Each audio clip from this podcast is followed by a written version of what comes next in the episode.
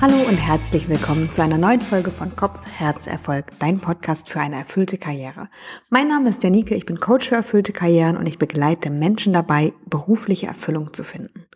Eine habe ich davon heute im Podcast, nämlich Lucy. Lucys Geschichte ist total toll. Wir kennen uns schon zumindest via E-Mail seit 2014. Sie hatte mir während meines Projektes, als ich 30 Jobs in einem Jahr ausprobiert habe, mal ihre Couch zur Übernachtung angeboten. Ich konnte es nicht annehmen, das Angebot, weil ich gar nicht in ihrer Gegend einen Job testen konnte. Aber über das Angebot selbst habe ich mich sehr gefreut und auch als ich sie dann in meinem Kurs rein in den richtigen Job wieder getroffen habe.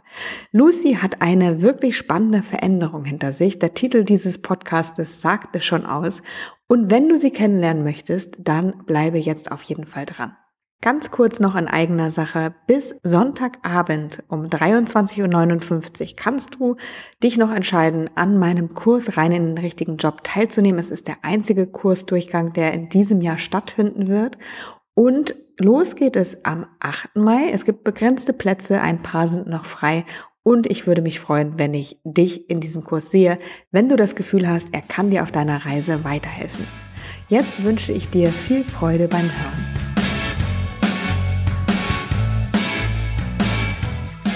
Lucy, so schön, dass du heute da bist und mein Gast bist. Wir kennen uns jetzt seit zwei Jahren und eigentlich kennen wir uns ja sogar noch länger, weil irgendwann ist mir mal aufgefallen, dass du mir damals, als ich meine 30 Jobs in einem Jahr ausprobiert habe, eine Couch bei dir angeboten hast. Ich war leider nicht für einen Job in deiner Stadt, sonst hätte ich das sehr gerne angenommen. Aber irgendwann dämmerte es mir dann, dass du das ja gewesen bist, was ich total cool fand. Also danke nochmal an der Stelle dafür. Ja, sehr gerne, genau. Also ich verfolge dich oder folge dir schon tatsächlich sehr, sehr lange. Also das müsste jetzt, keine Ahnung, zehn Jahre her sein. Ich weiß es nicht mehr. Ja, vor neun Jahren bin ich ausgestiegen, genau. Oder neun Jahre, genau, genau. Und deswegen, also ich war jetzt nicht die ganze Zeit am Stück dabei, dass ich immer geguckt habe, was du machst, aber immer wieder mal. Und als bei mir das Thema aufkam, ich habe keine Ahnung, was ich machen soll. Ich bin nicht so richtig happy im Job, aber weiß auch nicht, wie ich weiterkomme da warst du natürlich das Erste, was bei mir im Kopf aufgeploppt ist. Also wo ich dann dachte, so, ah, da gibt's doch jemanden, vielleicht kann sie mir helfen. Genau, und dann habe ich dich angeschrieben, glaube ich. Angeschrieben, dann haben wir telefoniert und dann bei dir das Coaching gemacht. War sehr schön. Wie sah das genau bei dir aus? Also vor welche Herausforderungen sahst du dich? Wie war das beruflich bei dir? Was hast du gemacht? Ähm, gute Frage. ich habe äh, Mathematik studiert im Studium und mein Problem war, dass ich eigentlich nie genau wusste, was ich machen will beruflich. Also während der Schulzeit wusste ich es nicht und während des Studiums auch nicht. Ich habe eigentlich immer nur Sachen gemacht, die mir Spaß gemacht haben. Was erstmal eine gute Voraussetzung ist, würde ich sagen. Ja, genau. Also im, in der Schule, wenn mich jemand gefragt hat, was willst du werden, habe ich gemeint, keine Ahnung, ich habe ja noch Zeit, ich bin, ich bin ja noch in der Schule, ich muss mich ja jetzt nicht entscheiden. Und Ende der Schulzeit war so, hm, was studierst du jetzt? Ah, mir macht Mathe am meisten Spaß, also studiere jetzt mal Mathe und verschiebe die Entscheidung, was mache ich? einfach auf später, weil das haben ja alle gesagt, als Mathematiker kann man eh alles machen oder so gut. Dann machst du erstmal Mathe. Genau. Und am Ende des Studiums, als es dann tatsächlich darum ging, was machst du denn jetzt, habe ich gedacht, ja, keine Ahnung. Ich gehe erstmal drei Monate ins Ausland. Wo warst du da? Ich war in Kalifornien drei Monate lang. Also eigentlich wollte ich ein Praktikum machen in Texas bei einer Softwarefirma. Das war damals aber, also ich hatte schon die Zusage ähm, von, von der Firma, dass ich ein bezahltes Praktikum krieg. Und das war aber kurz nach der Finanzkrise damals. Und die haben dann irgendwann angerufen und gesagt, ja, du darfst gerne bei uns Praktikum machen. Wir können es aber nicht mehr bezahlt anbieten, weil wir hatten dann Budgetstreichungen und so. Du kannst gerne herkommen, aber halt unbezahlt. Ah, na toll. Genau. Und äh, Ende des Studiums, ich hatte natürlich überhaupt keine Rücklagen oder so. Ich hatte noch mein BAföG, was ich dann irgendwann abbezahlen musste. Und USA ist ja auch nicht gerade günstig. Deswegen kam dann unbezahltes Praktikum für mich einfach nicht mehr in Frage. Wenn ich mir dann noch eine Wohnung und Lebensunterhalt und alles suchen musste, das war nicht drin. Und mein Mann hatte aber seine Gastfamilie in Kalifornien, mit denen wir auch Kontakt hatten und die gesagt haben, ah ja, du, wenn du eh Zeit hast, die drei Monate schon eingeplant hast, komm doch einfach zu uns und wir machen uns hier eine schöne Zeit. Auch nett. Auch nett. Und dachte so, ja gut, es gibt Schlimmeres als Kalifornien drei Monate lang im Sommer. Und das habe ich dann auch gemacht. War auch eine echt sehr, sehr, sehr coole Zeit. Aber das hat ja noch nicht zur Unzufriedenheit geführt, zur beruflichen. Nee, nee, aber die, es nagte natürlich in mir, was machst du denn jetzt? Du hast ja immer noch keine Ahnung, wie es jetzt weitergehen soll. Und nach dem Studium erwartet ja auch jeder, dass man dann einen Beruf annimmt, irgendwas macht. Und dann kam ich zurück und dachte so, gut, jetzt musst du dich langsam bewerben. Irgendwo, keine Ahnung wo. Und alles, was ich machen wollte, ging nicht so gut, weil auch in Deutschland natürlich nach der Finanzkrise ganz viele Firmen Einstellstopp hatten. Also ich wollte gerne Richtung Optimierung, Richtung Logistik, so Sachen machen. Und da waren alles Unternehmen, die ich mir angeguckt habe, die hatten alle Einstellstopp. Und dann saß ich da und dachte so, hm, Mist, gut. Dann war ich auf einer Jobmesse in Köln und habe festgestellt, ja, es stellen viele nicht ein, aber wer einstellt, sind Banken und Versicherungen, weil die wie verrückt auf einmal Risikomanager suchen. Überraschung, Überraschung. Die Aufseher haben festgestellt, dass die Banken reguliert werden sollten, was Risikomanagement angeht, was vorher gar nicht so der Fall war. Und dementsprechend gab es auch nicht so viele und das haben wirklich alle wie verrückt gesucht. Unter anderem natürlich Mathematiker, die die mathematischen Modelle hinter den Risikomodellen verstehen. Und so bin ich bei der Bank gelandet. Wobei ich mich erinnere, als wir gesprochen haben und auch im Coaching, hast du immer den Spruch gemacht, ich wollte überall hin, nur nicht in die Bank. Richtig. Banken und Versicherung habe ich immer ausgeschlossen. Das war für mich immer so, oh Gott, ich gehöre nicht in eine Bank, also nicht von, von meinem Wesen, von, von dem, was ich machen will. Das, das wollte ich nie. Aber die hatten halt Stellen wie verrückt. Und dachte so, gut, hm, probierst es halt erstmal, verdienst ein bisschen Geld und dann wechselst du im Zweifel in ein oder zwei Jahren wieder, wenn es vielleicht auch woanders Jobs gibt. Und bin da aber ein bisschen hängen geblieben, weil ich ein super tolles Umfeld vorgefunden habe. Also ich hatte großartige Chefs, also vom direkten Vorgesetzten bis zum Vorstand. Ich hatte die besten Kollegen der Welt, mit denen ich immer noch befreundet bin. Also wir sind lange keine Kollegen mehr, aber wir fahren immer noch zusammen in Urlaub, ein Teil davon. Deswegen bin ich da relativ lange geblieben, weil so das Unternehmen gestimmt hat. Mich hat das Thema immer noch nicht interessiert, aber so alles drumherum war super. Und ich hatte meine Freiheiten. Also was, was mir immer wichtig ist oder wichtig war, ich kann nichts lange am Stück machen. Also wenn ich irgendein Thema verstanden habe, dann brauche ich was Neues. Und das ist was, was auch meine, meine Chefs gut erkannt haben. Nicht sofort, aber danach irgendwann schon. Und ich durfte auch häufiger wechseln. Also ich habe auch, ich war insgesamt über fünf Jahre dort mit einer kurzen Unterbrechung. Also ich habe zwischendurch gekündigt und bin dann in der Probezeit wieder zurückgekommen. Und das war halt so der Punkt. Ich war unglücklich mit dem, was ich machen sollte. Es wurde nicht so ganz drauf eingegangen, dann bin ich halt gegangen. Also ich kann nichts machen, was mich unglücklich macht. Das, das geht nicht. Dann bin ich gegangen in eine andere Firma, was sich als totaler Fehlgriff ja, herausgestellt hat und dann bin ich einfach in der Probezeit wieder zurückgekommen. Also ich hatte auch immer ein gutes Verhältnis immer noch zu meinen alten Chefs. Und als ich dann gesagt habe, hey, irgendwie, es funktioniert nicht, haben die alle gesagt, ja komm, wenn du, wenn du Lust hast, kommst halt zurück. Wir wollten ja eh nicht, dass du gehst. Da merkt man mal wieder auch, wie wichtig das Umfeld ist, finde ich, weil ein Job an sich macht halt noch nicht alles aus. In deinem Beispiel sieht man, wie wichtig die Kollegen und Kolleginnen sind und auch die Chefs und die, die Kultur vielleicht. Aber es ist auch einfach nur ein Teil der Medaille. Beide müssen passen. Es muss alles passen. Also im, eigentlich am Ende muss wirklich alles passen, damit man es lange machen kann. Sonst, sonst funktioniert es nicht. Und da hatte ich eben auch die Möglichkeit, als ich zurückkam, tatsächlich mich ausleben zu können. Also wenn ich nach einem halben Jahr gesagt habe, hey, die Aufgabe, die habe ich jetzt verstanden, ich würde gerne was anderes machen, dann durfte ich auch was anderes machen. Dann habe ich halt auch statt Risikomanagement durfte ich auch in Strategieprojekten so konzernübergreifend was machen. Also ganz weit weg von dem, was ich eigentlich sonst gemacht habe. Und dann durfte ich auch wieder ein anderes Gebiet aufbauen und was übernehmen. Und mir wurde wirklich sehr, sehr viel geboten, auch wenn ich gesagt habe, das ist jetzt nicht das, was, äh, was mich in Euphorie versetzt, die ganzen Themen. Aber ich durfte vieles machen und das war echt schön. Dann kamen die Kinder dazwischen. Und mein Problem war, ich bin gependelt. Also ich war drei Stunden am Tag unterwegs zu diesem Job. Also hin und zurück, eineinhalb Stunden jeweils. Und nachdem die Kinder da waren, konnte ich es halt nicht mehr machen oder wollte es nicht mehr machen. Ich wollte nicht in Teilzeit gehen, weil dann macht diese Pendlerei überhaupt keinen Sinn.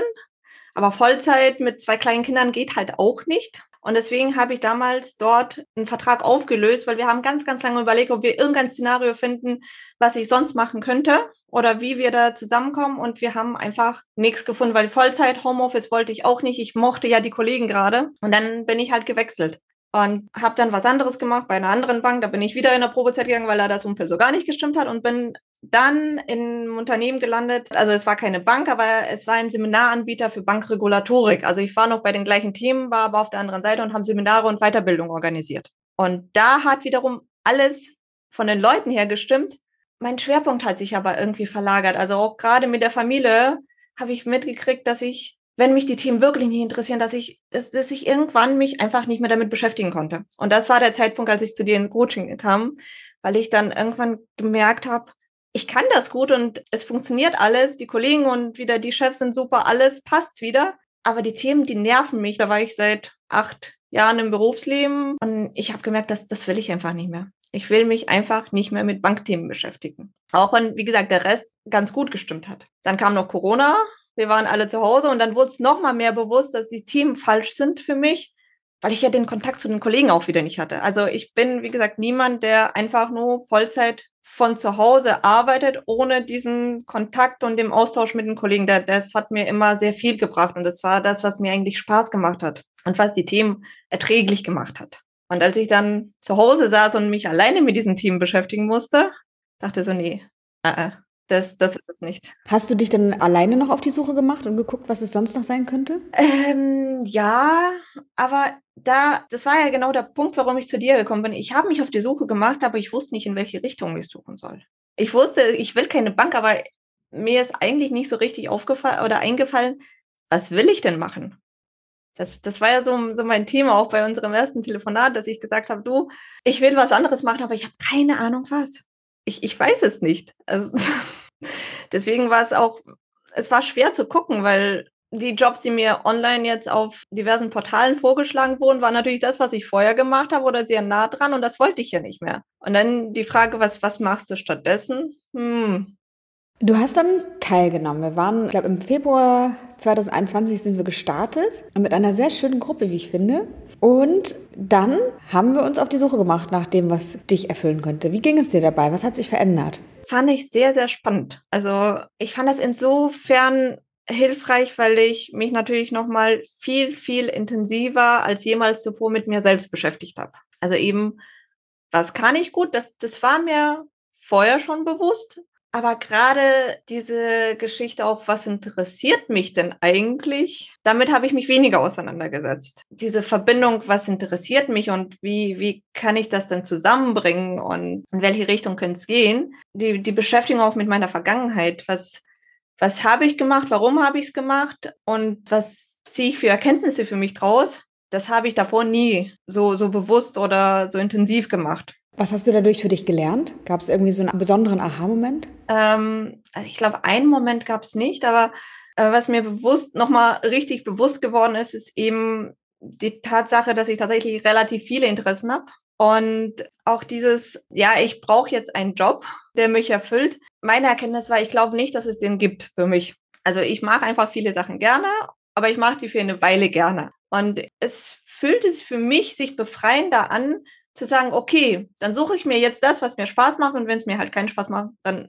ist es auch okay, dass ich dann später vielleicht auch was anderes mache. Also du hast die Vorstellung losgelassen, dass es den einen passenden, für immer haltenden und geltenden Job für dich geben müsste. Genau. Ja, ich habe auch einen Freund, also eigentlich ein relativ guter Freund, den ich aber sehr selten, also sehr selten, wir sehen uns ein, zweimal im Jahr. Und der hat schon ich weiß nicht, vor zweieinhalb Jahren mal gesagt, Lucy, jedes Mal, wenn wir uns treffen, hast du einen neuen Job. Weil wie gesagt, auch in dem gleichen Unternehmen, wenn ich irgendwo war, ich habe ja trotzdem auch da die Jobs gewechselt. Ich habe nie lange am Stück was gemacht. Deswegen, so einer seiner ersten Fragen war immer so, was machst du denn jetzt eigentlich?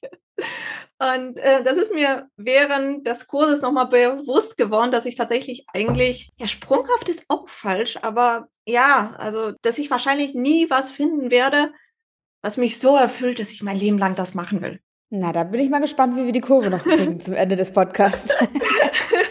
ich kenne aber die Herausforderung, weil es mir ja nicht anders geht und nicht anders ging, weil wenn Menschen viele Interessen haben, dann lieben sie auch Abwechslung, dann lieben sie es zu lernen, dann sind sie neugierig, wollen sich weiterentwickeln und Stillstand oder Routinetätigkeiten, Dinge, die sich wiederholen, sind einfach der Horror. Das geht nicht, genau. Das geht einfach nicht, genau.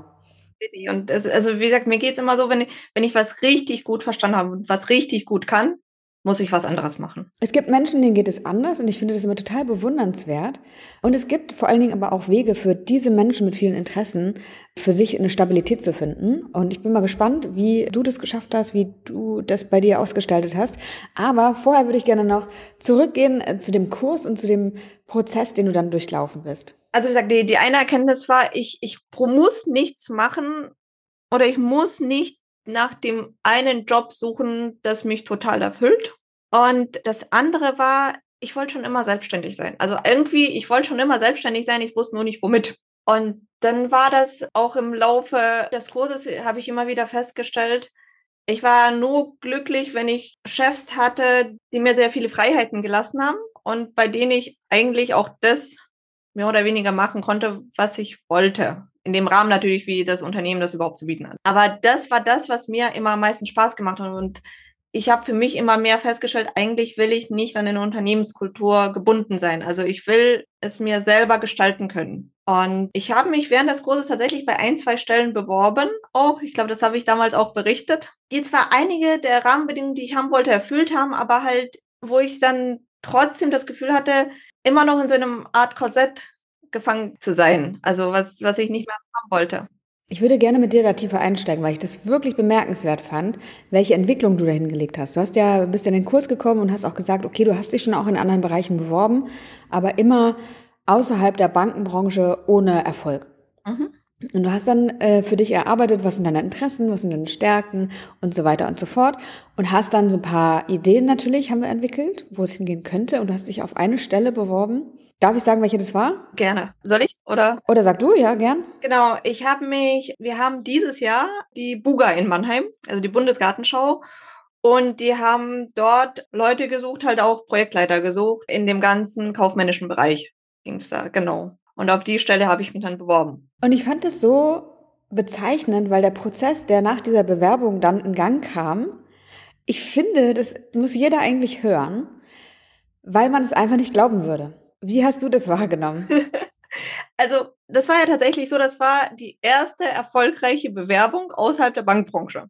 Und ich glaube, wir hatten kurz davor auch so ein 1 zu 1 Coaching noch gehabt, wo ich auch beschrieben habe, dass diese ganzen Bewerbungen, ich werde nicht mal zu einem Vorstellungsgespräch eingeladen. Wenn, wenn ich mich irgendwo bewerbe außerhalb der Bankbranche, dann habe ich gar keine Chance. Das äh, wird sofort abgebügelt und ich glaube, da hast du auch gesagt, dann bewirbst du dich halt auch. Also nicht überzeugend genug, weil ich mich immer noch aus dieser alten Bankenwelt beworben habe und nicht rausgestellt habe, warum ich denn nicht unbedingt genau diesen neuen Job haben will. Und das habe ich diesmal anders gemacht. Ich habe da im Vorfeld auch, bevor ich mich beworben habe, angerufen und mich mit denen erstmal unterhalten. Und dann auch die Bewerbung sehr stark mit dem Fokus ausgerichtet, warum ich das machen will, warum ich die Richtige bin und gar nicht den Fokus drauf gelegt, was ich bis jetzt so gemacht habe. Das ist ein wichtiger Punkt, den du ansprichst, weil ganz viele Menschen wollen unbedingt weg von ihrer Stelle und genau das transportieren sie in ihrer Bewerbung. Und sie sagen nicht, warum will ich genau zu euch, zu euch in das Unternehmen diese eine Stelle machen, sondern sie, sie transportieren eigentlich mit allem, was sie schreiben,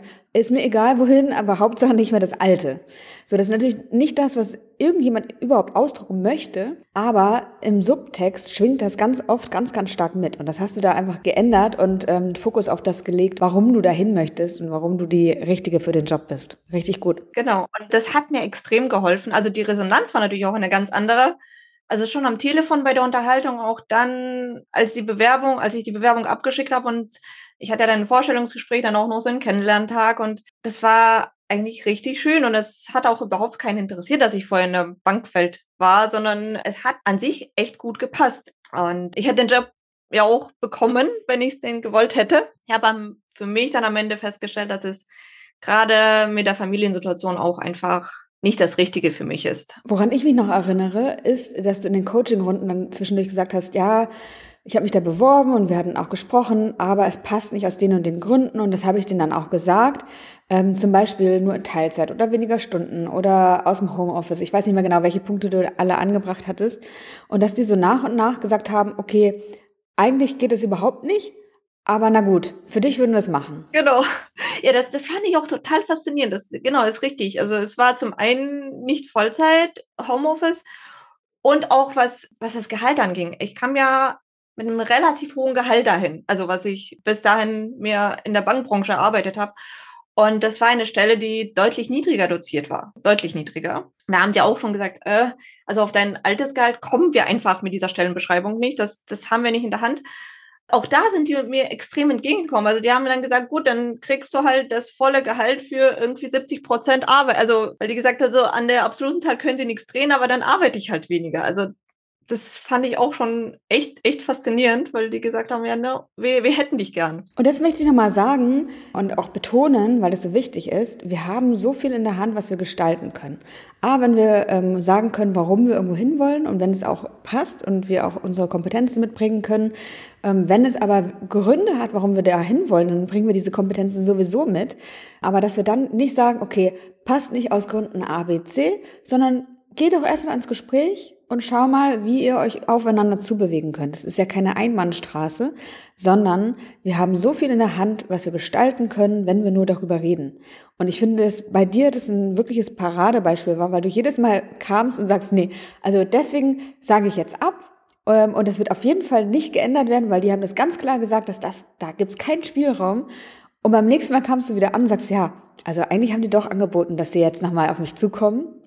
Ähm, und das äh, fand ich einfach ein so gutes Beispiel dafür, wie man im Gespräch die eigenen Bedürfnisse kommunizieren kann, wie sie auch, wenn es ein Fit ist oder wenn es halt einfach passend angenommen wird, dann auf die Gegenseite stößt und die auch darauf reagieren. Ja, und wie viel dann doch geht, auch wenn es am Anfang heißt, es geht nicht.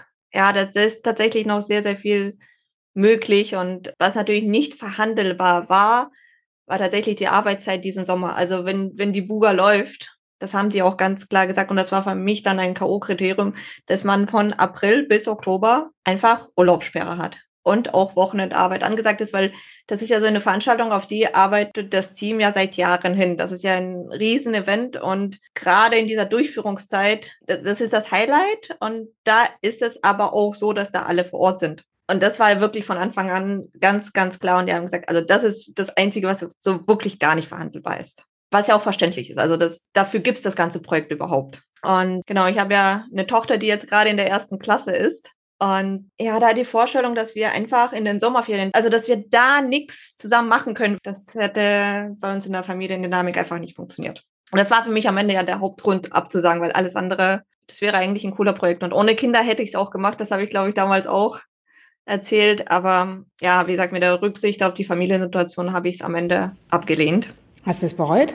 Nö, eigentlich nicht. Also, ähm, nö. Also es hätte, es hätte mich gereizt, aber wir merken ja auch jetzt schon, wie, ja, wie viel sich ändert mit diesem Schritt vom Kindergarten in die Schule.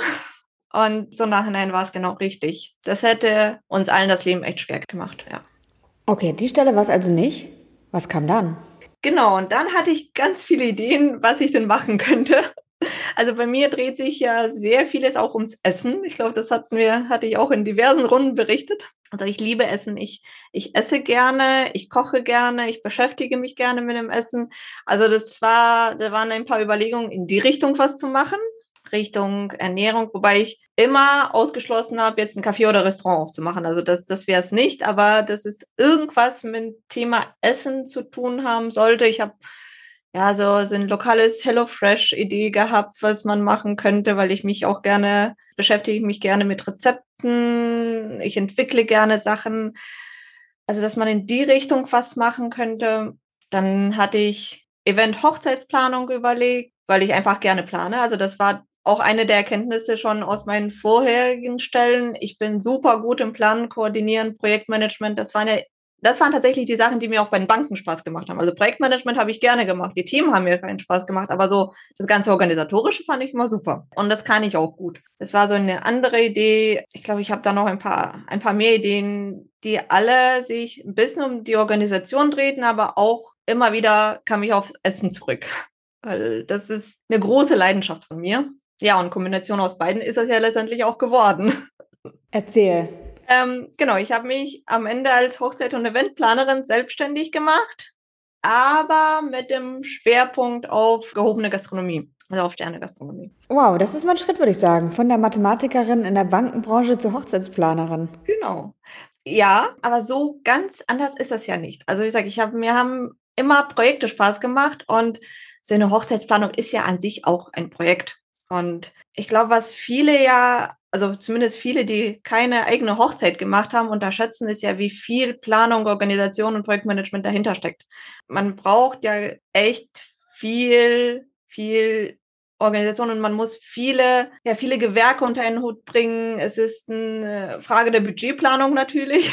der zeitlichen Planung und die Hochzeiten, die werden ja auch immer aufwendiger. Also gerade so in den letzten Jahren, ich meine, ich bin jetzt selber seit 13 Jahren verheiratet und einfach was in den letzten Jahren passiert ist, ist ja total verrückt. Also im Vergleich zu dem, wie, ich sag ja, wir damals geheiratet haben.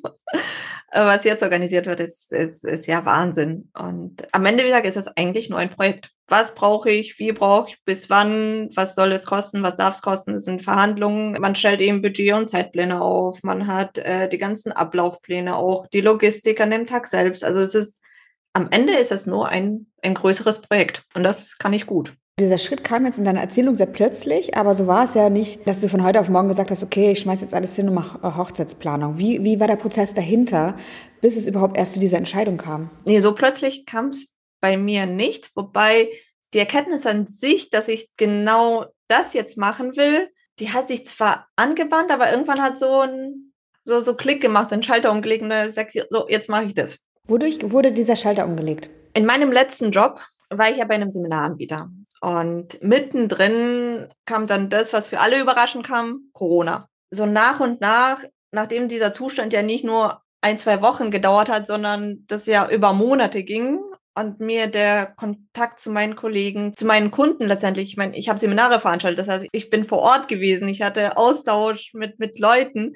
Das wurde ja alles abgesagt von einem Tag auf den anderen. Also dieser Menschenkontakt, der war auf einmal weg. Und da kam ich halt mehr und mehr ins Nachdenken und habe mehr und mehr festgestellt, dass mir die Themen nicht keinen Spaß gemacht haben. Was, wie gesagt, bis dahin okay war, weil ich die Leute drumherum hatte, aber als das weggefallen ist und ich mich nur auf meine Themen konzentrieren sollte, war bei mir der Punkt, will ich nicht, mache ich nicht. Dann habe ich ein Jahr Elternzeit genommen. Ich habe dann zu meinem Chef gesagt, du, ich brauche eine Auszeit, ich muss drüber nachdenken, wie es für mich weitergeht, weil so geht's nicht. Ich habe mir diese Auszeit genommen. Was ich aber trotzdem gemacht habe, ist, ich habe freiberuflich weitergearbeitet für meine Arbeitgeber. Und zwar nicht als Seminarveranstalterin, sondern ich habe da Beratungs- und Prüfungstätigkeiten bei Banken gemacht. Mein Chef ist immer wieder auch während der Elternzeit auf mich zugekommen, hat mich mal angerufen und gesagt, Lucy, die ist doch bestimmt langweilig, ja?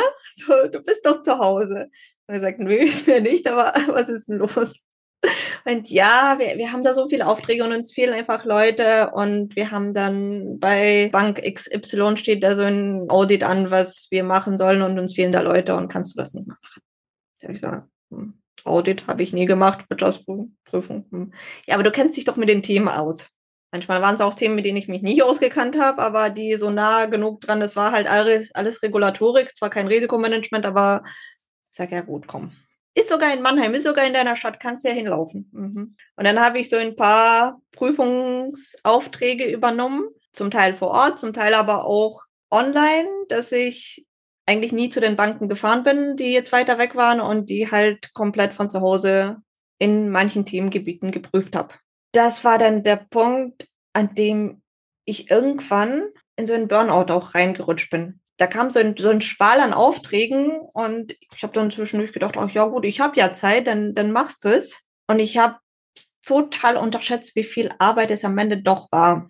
Und ich habe dann ein paar Wochen lang hier wirklich durchgearbeitet und dann war Kindergarten auf, wieder zu, dann waren die Kinder da und doch nicht. Und das waren aber alles Sachen, die zeitkritisch waren und die gemacht werden mussten ich habe mich dann zu dem Zeitpunkt auch total übernommen. Ich erinnere mich noch daran, dass du in die Runden kamst. Also man hat es dir auch angesehen tatsächlich.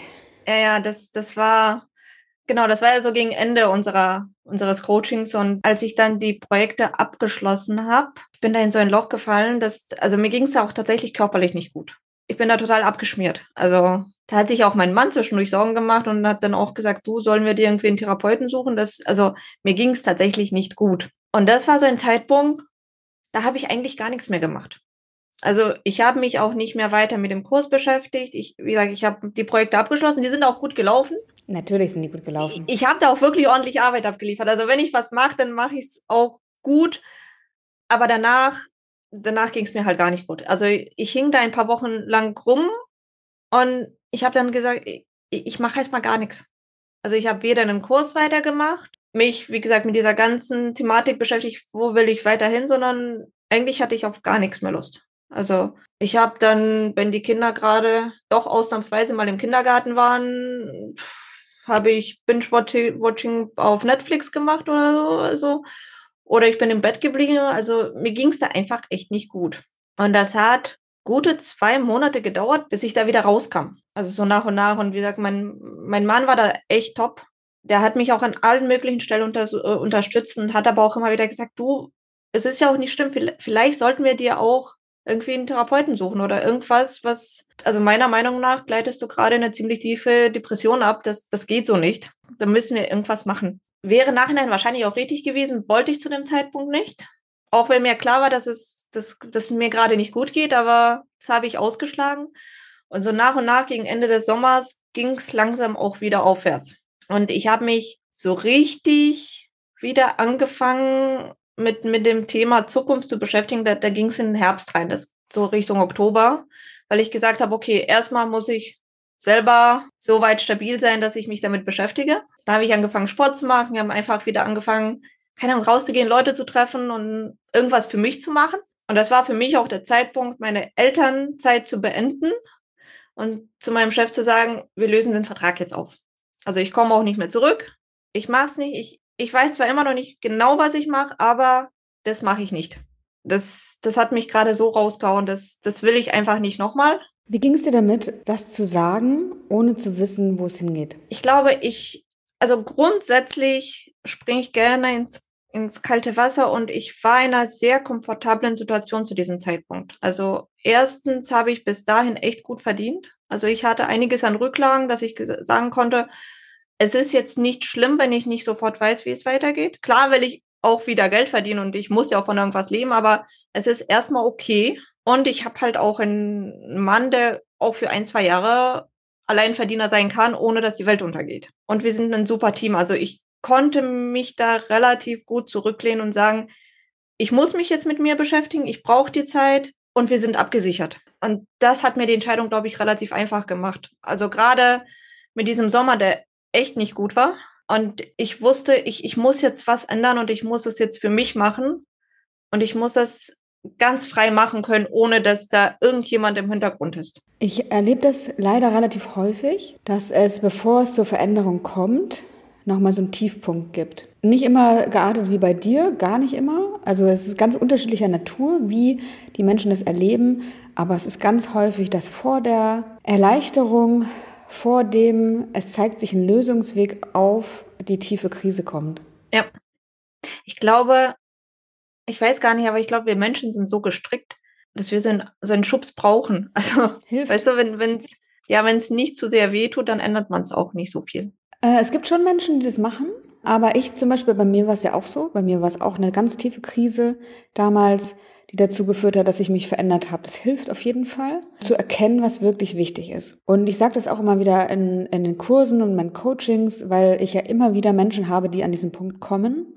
Nicht, wie gesagt, muss nicht so aussehen wie bei dir, sondern ganz, ganz unterschiedlich. Aber dieser, dieser empfundene Tiefpunkt, wo bin ich jetzt hier eigentlich gelandet, ist aus meiner Sicht oftmals der Wendepunkt im Prozess. Und man kann das natürlich, wenn man drinsteckt, nicht so erkennen. Es ist sau unangenehm, ganz, ganz unangenehm. Ähm, und gleichzeitig weiß ich, okay, jetzt kann es eigentlich nicht mehr lange dauern, ähm, bis der Wendepunkt kommt. Wie gesagt, nicht jeder braucht das und nicht jeder muss das machen, aber ich erlebe das schon, schon relativ häufig. Ja, ich hab's, ich weiß nicht, ob ich es gebraucht habe, aber es hat definitiv einiges bewirkt in mir, also auch verändert, genau. Ja, und so ab Herbst ungefähr habe ich dann tatsächlich mich wieder sehr konzentriert und auch diszipliniert wieder an die Sachen dran gesetzt hatte, so, so jetzt, jetzt machst du auch mal was. Und da war es so, ich habe ja monatelang einfach gar nicht drüber nachgedacht. Und dann war es einfach wie, als ob da so ein paar Puzzleteile zusammengefallen sind und an ihren Platz von alleine gefunden haben. Und dann war es auch ganz klar, dass ich in die Richtung jetzt gehe. Also ohne dass ich tatsächlich nochmal darüber grübeln musste oder die Entscheidung ganz bewusst getroffen, sondern es, wie gesagt, das waren wie so viele Puzzleteile, die einfach ineinander gefallen sind und dann hat es gepasst. Äh, heißt das, du hast nochmal in die Kursunterlagen geguckt und dir nochmal alles angeschaut oder noch nicht mal mehr das? Doch, also ich, ich habe schon nochmal reingeguckt. So Hochzeits-Eventplaner war ja unter den Top 3 ja eh drin und dann war es aber auch klar, dass, dass es das ist, was ich als nächstes angehe. Wie gesagt, ich, ich so wie ich mich kenne, ich kann es nicht versprechen, dass ich es in zehn Jahren immer noch mache. Aber dass es jetzt für die nächste Zeit das Richtige für mich ist, war ziemlich offensichtlich. Also das, das war einfach der logische nächste Schritt. Äh, woran hast du gemerkt, dass es der logische nächste Schritt sein wird? Das ist jetzt irgendwie schwer zu erklären, aber da hat ganz, ganz vieles zusammengepasst. Also wie gesagt, das, das Organisatorische, das Projektmanagement-Geschichte, also das, das macht mir unglaublich viel Spaß. Und ich kann es auch gut, also da trifft beides zusammen. Ich kann es gut und es macht mir Spaß. Events an sich vereinigt ganz viele verschiedene Interessen. Also, also nicht nur das Planerische, sondern auch der Kontakt zu den Leuten, klar das Kreative, also so dieses Überlegen, Konzeptgestaltung, wirklich, wie, wie gehe ich so ein Event an, was, was kann man da machen? Da gibt's ja auch unendlich viele Möglichkeiten. Das ist ja nicht nur, bei den Banken war es ja sehr trocken, hier ist es nicht. Es ist ja auch sehr, sehr emotional, sehr, ja, wie gesagt, sehr künstlerisch zum Teil, je nachdem, was man macht, die Konzeptgestaltung. Also das, die Sachen machen mir Spaß. Ich feiere gerne. Ich plane auch gerne Feste, auch im Privaten. Deswegen der Punkt kam da noch mit rein. Und es waren einfach ganz, ganz viele Sachen, die da zusammenkamen, bei denen ich gedacht habe, ja, das, das passt einfach. Wie gesagt, das greifst du ineinander. Lass mich eine These aufstellen. Mhm. Du hast gespürt, dass es das Richtige ist an deinem Gefühl, was du hattest in der Vorstellung, wie es wäre. Mhm. Das war auch eine Antwort, die ich gegeben habe in meinem Projekt 30 Jobs in einem Jahr. Da war ein Journalist bei mir und er hat gesagt, ja, woran merkst du denn, dass der richtige Job da ist? Und dann kam ich, äh, habe ich total rumgeeiert und dachte, ja, keine Ahnung, woran merke ich das dann? Und irgendwann habe ich gesagt, ja, mm, am Gefühl und fand mich da irgendwie total blöd dabei, diese Antwort zu geben, weil ich dachte, was hat denn das für Hand und Fuß? Das hat ja keine Hand und Fuß. Habe ich irgendwie im Gefühl, so was ist denn das? Und es ist aber genau so wenn die richtige Option da ist, wenn wir auch das Alte losgelassen haben, durch den Prozess warst du durch, du hattest das Alte hinter dir gelassen, konntest dann den Blick frei haben für das Neue und dann hast du es am Gefühl gemerkt. Ja. Ich fand es auch sehr, sehr lustig. Ich habe dann, wie gesagt, auch die, die alten Unterlagen rausgekramt und da ging es ja auch um mein Warum. Und als ich das durchgelesen habe, was, also ich hatte ja verschiedene Versionen, das, was am Ende stehen geblieben ist, das ist so cool. Das passt ja echt gut. Also das ähm, fand ich nachhinein sehr faszinierend. Und es ist manchmal so, dass wir diese Zeit und diese Krise und diesen Prozess brauchen. Ich finde, deswegen nehme ich mir auch gerne Zeit für diese Umstiegsprozesse mit meinen Coaches, weil es ein innerer Prozess ist. Weißt du, die Puzzlesteine gab es ja vorher schon alle. Die gab es ja vor der Krise schon alle. Aber bis wir erkennen können und fühlen können, okay, das passt, und nicht mehr in unserem Kopf die Stimme aufkommt, geht nicht, weil hast du keine Erfahrung, verdienst du kein Geld mit, musst du deinen Job kündigen, dies, das, jenes. Das braucht eben erst diesen inneren Prozess des Loslassens und sich darauf einlassen können. Und dann kann man diese Puzzleteile auch gut für sich erkennen bzw. sortieren, so dass sie dann passen. Das ist richtig, ja, das stimmt. Das stimmt, ja. Das heißt, wann hast du dich selbstständig gemacht? Wie, wie und wann hast du losgelegt? Ähm, genau, ich habe dann, also so immer im Oktober, November war ich so weit sortiert, dass ich wusste, in die Richtung will ich. 2021 war das. 2021. Und dann war natürlich die Frage, gut, wie gehe ich das denn jetzt an? Und da habe ich mir zum einen die Unterstützung geholt aus einem Gründerzentrum. Also wir haben hier auch ein Gründerinnenzentrum, also speziell für Frauen.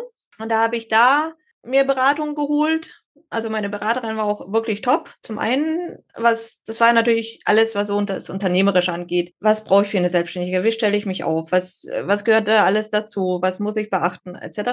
Und dann habe ich mir aber gleichzeitig auch noch ein Coaching geholt von der erfahrenen Hochzeitsplanerin, mit der ich auch immer noch zusammenarbeite, weil es natürlich was komplett anderes ist. Also ich komme ja nicht aus dem Event-Business. Und auch da, ich hatte natürlich ein paar Ideen, wie ich es angehe, wollte mir da aber jemanden an die Seite holen, die mich so ein bisschen auch in die Hand nimmt, die äh, zum Teil auch die richtigen Connections vermittelt, auch das Netzwerk. Und die beiden Coachings habe ich dann anfangs parallel gemacht und dann einfach losgelegt. Also letztendlich einfach mal anfangen, was zu machen. Und ich habe mich dann letztes Jahr im April selbstständig gemeldet, also dann tatsächlich ein Gewerbe angemeldet, wobei es bis dahin ja noch nichts wirklich gab. Also ich war da noch total in der Aufbauphase und dann lief parallel natürlich, liefen ganz, ganz viele Sachen. Also sowas ja auch wie eine Website und äh, Webauftritt und das konkrete Konzept, was, was will ich denn machen? Also auch das habe ich mir eigentlich mit meinen beiden Coaches erarbeitet, weil mir klar war, es gibt so viele Hochzeitsplaner in Deutschland oder Planerinnen und es gibt auch wirklich sehr, sehr viele gute.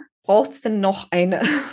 Oh, auch eine ganz typische Frage tatsächlich von ganz vielen, die dann eine Idee haben und sagen, ja, aber da gibt es ja schon 20.000 andere, die das machen, brauche ich nicht mehr machen. Ja, genau. Und, und das war halt genau einer der Punkte bei mir, dass ich gesagt habe, okay, warum will ich es machen und rechnet sich's, weil ich sage, ich will ja auch Geld verdienen. Es ist ja kein Hobby. Es ist Arbeit, genau, und das mache ich auch für meinen Lebensunterhalt. Und damit es so läuft, wie ich es mir vorstelle, was mache ich denn anders als die anderen? Warum sollte jemand mich buchen und nicht jemanden, der seit fünf oder zehn Jahren in diesem ganzen Business ist. Also was haben Leute denn für einen Anreiz ausgerechnet, mich als Hochzeitsplanerin zu holen? Und so kam bei mir auch das Thema Essen wieder rein. Also ich habe mich gefragt als erstes, welche Art von Hochzeiten würde ich gerne organisieren, wenn ich komplett freie Hand hätte? Also ohne Restrictions, ohne irgendwas, wenn, wenn ich einfach machen könnte, was ich wollte, was würde ich denn dann machen wollen? Und die Antwort war eigentlich für mich relativ einfach, weil ich festgestellt habe, es gibt so viele tolle Hochzeiten. Also wir waren auch bei Freunden und Verwandten und Bekannten auf so vielen Hochzeiten und die waren zum Teil wunder wunderschön von, von Blumen, von der Deko. Das Essen war meistens, naja. also es gab genau eine Hochzeit, bei der ich nachhinein gesagt habe, boah, geiles Essen, richtig gut. Auf einigen war es in Ordnung und auf ein paar waren mm, auch weniger als in Ordnung. Und so richtig gutes Essen, das fehlt bei den meisten Hochzeiten. Also, wie gesagt, aus, aus eigener Erfahrung. Und dann habe ich auch geguckt, gibt es denn Hochzeitsplaner in Deutschland, die sich eben auf dieses ganze Fine Dining Gourmet-Bereich auch spezialisiert haben? Und ich habe da niemanden gefunden. Und dann habe ich auch mit ein paar anderen, auch mit ein paar Hochzeitsplanern unterhalten, habe gesagt, kennt ihr da jemanden von Kollegen, also die schon länger dabei sind? Macht das jemand? Dann habe ich das immer, nö, also natürlich arbeiten einige Hochzeitsplaner auch ab und zu mal äh, mit Sterneköchen zusammen, aber es ist eher Ausnahme. Und dann hat auch mein Coach gesagt, naja, es ist auch schwierig. Also zum einen sind die Köche auch eigen und zum anderen braucht man dann einfach andere Logistik, weil als bei einer normalen Planung, weil viele wollen in ihren Restaurants keine Hochzeiten haben, woanders hinzukommen, da braucht man halt auch einen ganz anderen Aufbau, weil die ja nicht diese Warmhaltedinger irgendwo hinbringt. Und deswegen ist die Organisation einfach eine andere und man muss halt auch einen ganz guten Überblick haben, wen es da überhaupt gibt. Standard Catering Services gibt es ja relativ viele. Und da dachte ich, gut, aber ich kenne mich da relativ gut aus, weil wir gerne essen gehen und gerne gut essen gehen. Und ich kenne tatsächlich auch ein paar Sterneköche, zumindest hier bei uns in der Umgebung und ein paar aus Berlin tatsächlich. ähm, das ist so gut. Also das Netzwerk habe ich, glaube ich, den meisten anderen Hochzeitsplanern tatsächlich voraus. Auch wenn ich sonst nicht so gut vernetzt bin in der Eventbranche. Aber was die Restaurants angeht, schon. Einfach aus dem persönlichen Umfeld. Und deswegen war es für mich auch ganz klar, dass ich mich in die Richtung spezialisiere. Und da war die Frage, gibt es denn die Nachfrage? Und da haben mir aber auch ganz viele Leute bestätigt, ja, ja, also Interesse besteht schon. Und ja, das mache ich halt jetzt. Wie war es, die erste Hochzeit zu organisieren, zu planen? Ähm, da bin ich noch dabei, tatsächlich. Also ich habe noch keine durchgeführt, weil wie gesagt, ich habe mich letztes Jahr selbstständig gemacht und wir sind gerade an der Planung. Vielleicht reden wir im halben Jahr nochmal, da kann ich die Frage eher. Ähm, es ist aber bis jetzt so, es dauert wahrscheinlich alles dreimal so lang, wie es bei der dritten, vierten Hochzeit sein wird, weil auch für mich, ich habe natürlich einen Plan, wie ich vorgehe. Gut, wenn man irgendwas zum ersten oder zweiten Mal macht, die Prozesse müssen noch optimiert werden. Es ist, ich muss wahrscheinlich auch jetzt fünfmal so viele Leute von den ganzen Gewerken anfragen. Natürlich habe ich auch da einen Überblick, wen es so alles gibt, aber auch nicht alle und die persönlichen Kontakte sind mal mehr, mal weniger gut. Also das muss ich alle einfach alles aufbauen. Also und du bist gerade mittendrin. Ich bin gerade mittendrin, genau. Kannst du verraten, was es zu essen geben wird? Weißt, weißt du das schon? ähm, das Menü steht noch nicht so ganz fest, aber es, es ist tatsächlich ein Koch, der in zwei verschiedenen Sterne-Restaurants gelernt und gearbeitet hat und sich dann selbstständig gemacht hat und jetzt Private Chef macht und Catering anbietet und der wirklich sensationelles Essen macht. Es wird was sehr saisonales sein, aber so das genaue Menü muss noch abgestimmt werden. Also das wird aber ein äh, Sechs-Gänge-Menü. Wir werden am Anfang die ersten so Amüsgol und die erste und zweite Vorspeise nicht im Sitzen servieren, sondern das wird eher so ein Flying Buffet geben. Ja gut, sonst dauert es einfach auch so ein Essen zu lang. Also wenn man in Sterne-Restaurant essen geht zu zweit, dann hat man seine halt irgendwie vier, fünf Stunden Zeit. Das, da kannst du auf einer Hochzeit nicht die Gäste an die Tische festketten. Und deswegen werden wir die ersten Vorspeisen im Stehen servieren und den Nachtisch aber ebenso und nur drei gesetzte Gänge machen. Also dass das wirklich dann im Sitzen passiert und der Rest wird eher so Flying Buffet mäßig und Häppchen gereicht, genau. Ja, sehr aufregend. Wie geht's dir dabei, das zu machen? Wie fühlst du dich im Job? Schön. Also es macht tatsächlich unglaublich viel Spaß. Ich finde, die Arbeit mit den Brautpaaren ist natürlich super aufregend, nicht immer einfach. Weil natürlich auch für die, das ist ja der große Tag, ne? Also es ist, das, das macht man einmal im Leben und da sind, ist alles sehr emotional, was im Vergleich zu den, zu der Bankbranche vorher total anderes Erlebnis ist. Und ich bin ja jemand, der sich gerne entscheidet. Also ich treffe gerne Entscheidungen. Ich musste feststellen, dass es anderen Leuten nicht so geht. Und äh, das empfinde ich äh, als eine große Herausforderung, tatsächlich die Paare zu Entscheidungen irgendwann mehr oder weniger zu zwingen, weil man muss dann halt die Blumen buchen und man muss dann auch bei der Papeterie sich für, für einen Entwurf entscheiden und eben auch beim Essen und bei vielen anderen und dann finden die das toll und dann ist das super und dann wird das nochmal geändert. Ah, ich habe da noch woanders das noch gesehen, können wir das auch noch einbauen? Oder ach, es ist ja eigentlich alles toll. Also da wirklich so eine klare Linie reinzubringen und äh, den Leuten zu sagen, hier, bitte entscheiden. Wir, wir müssen uns jetzt da mal festlegen. Da tun sich ganz viele Leute schwer, habe ich festgestellt. Also ich sage, mir geht es gar nicht so, aber bei vielen ist das ein Problem. Aber ich wollte gerade sagen, das ist ja auch deine Stärke dann als Projektmanagerin. Ja.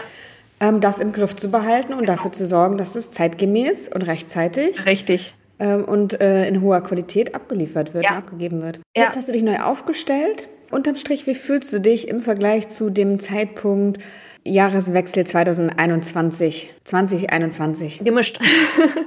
also es geht mir grundsätzlich besser. Ich bin besser gelaunt, weil ich mich jetzt mit Sachen beschäftige, die mir tatsächlich Spaß machen. Größtenteils, wie gesagt, es gibt ja immer Sachen, die einem nicht Spaß machen, aber das gibt es in jedem Job. Es geht mir alles zu langsam.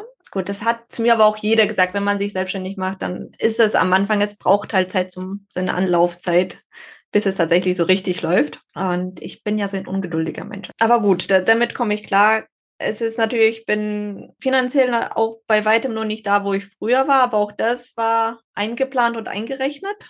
Aber ich bin generell entspannter und zufriedener. Also mir geht's innerlich besser. Also weil, weil ich erstmal weiß, das, das mache ich, das macht mir Spaß, das ist, das erfüllt mich tatsächlich aktuell. Das ist eine, ja, es ist etwas, was, was ich gerne mache. Es könnte alles nur etwas schneller gehen. Oh, diese Ungeduld kenne ich auch sehr gut. Und ich würde eigentlich auch sagen, das ist so ein, äh, ich, also ich würde eigentlich auch sagen, dass es ein typischer Wesenszug von Scanner und Scannerin ist, die viele Interessen haben. Da kann es natürlich nicht schnell genug gehen, äh, um sich neue, neuen Projekten wieder zu widmen. Und ich glaube, dass das Schöne an deinem Beruf ist, an der Selbstständigkeit, ähm, aber auch an dem Thema, dass du dich immer wieder neu einarbeiten kannst, dass du immer wieder was Neues lernen kannst, Themengebiete dir erschließen kannst. Und das finde ich auch so schön an meiner Selbstständigkeit. Es ist nicht die einzige Möglichkeit, als Scanner oder Scannerin oder viel interessierte Person berufliche Erfüllung zu finden, aber es ist eine, die relativ gängig, glaube ich, genutzt wird weil diese Selbstständigkeit einfach so massive Freiheiten mit sich bringt und äh, so einen Spielraum sich auszuprobieren, neue Dinge auszuprobieren, zu wachsen, zu lernen, einfach so, so groß ist. Ja, ja. Und da freue ich mich tatsächlich tierisch drüber. Also aktuell lerne ich auf tatsächlich extrem viel. Also es ist gut. Wie gesagt, am Anfang ist ja eh alles neu und man muss sich was aufbauen, da lernt man auch vieles. Aber wie du schon gesagt hast, es gibt jedes Projekt ist ja anders. Also jede Hochzeit ist anders, jede, jeder Event ist anders. Also ich mache ja nicht nur Hochzeiten, sondern wenn jemand ein Firmen-Event mit einem Sternekoch haben will, darf er sich auch gerne an mich wenden. Also oder auch Geburtstag oder sonst was. Und es sind ja immer, immer andere Voraussetzungen, immer andere Anforderungen. Und das macht Spaß, das ist echt schön. Und ich habe mit ganz, ganz vielen verschiedenen Leuten zu tun, was mir auch liegt. Lucy, zum Abschluss, ähm, wenn man Interesse hat, einen Sternekoch auf dem eigenen Event, auf der eigenen Hochzeit zu haben, wie findet man dich? Wie kann man an dich herantreten? Über Instagram, Lucy Rauch, Weddings and Events oder über meine Homepage Oder man kann mich auch anrufen. Die Nummer steht, glaube ich, auch überall, sowohl auf Instagram als auch auf meiner Homepage. Also die Homepage wäre lucy-rauch.de. Ich verlinke alles nochmal in den Show Notes, damit äh, dich auch jeder findet, der dich finden möchte. Sehr gerne. Lucy, so schön, dass du mein Gast warst, dass du deine Geschichte mit uns geteilt hast. Ich finde es äh, wirklich bemerkenswert. Ich drücke dir die Daumen, dass es so weitergeht. Ähm, nur vielleicht ein bisschen schneller, aber ich weiß aus eigener Erfahrung, es gibt Dinge, die brauchen ihre Zeit und das ist auch gut so. Ja, Janike, vielen, vielen Dank, dass ich bei dir sein durfte. Ich habe mich so über deine Einladung gefreut, wirklich. und es hat wahnsinnig Spaß gemacht, mit dir zu reden. Dankeschön. Danke dir und alles Gute für dich. Danke.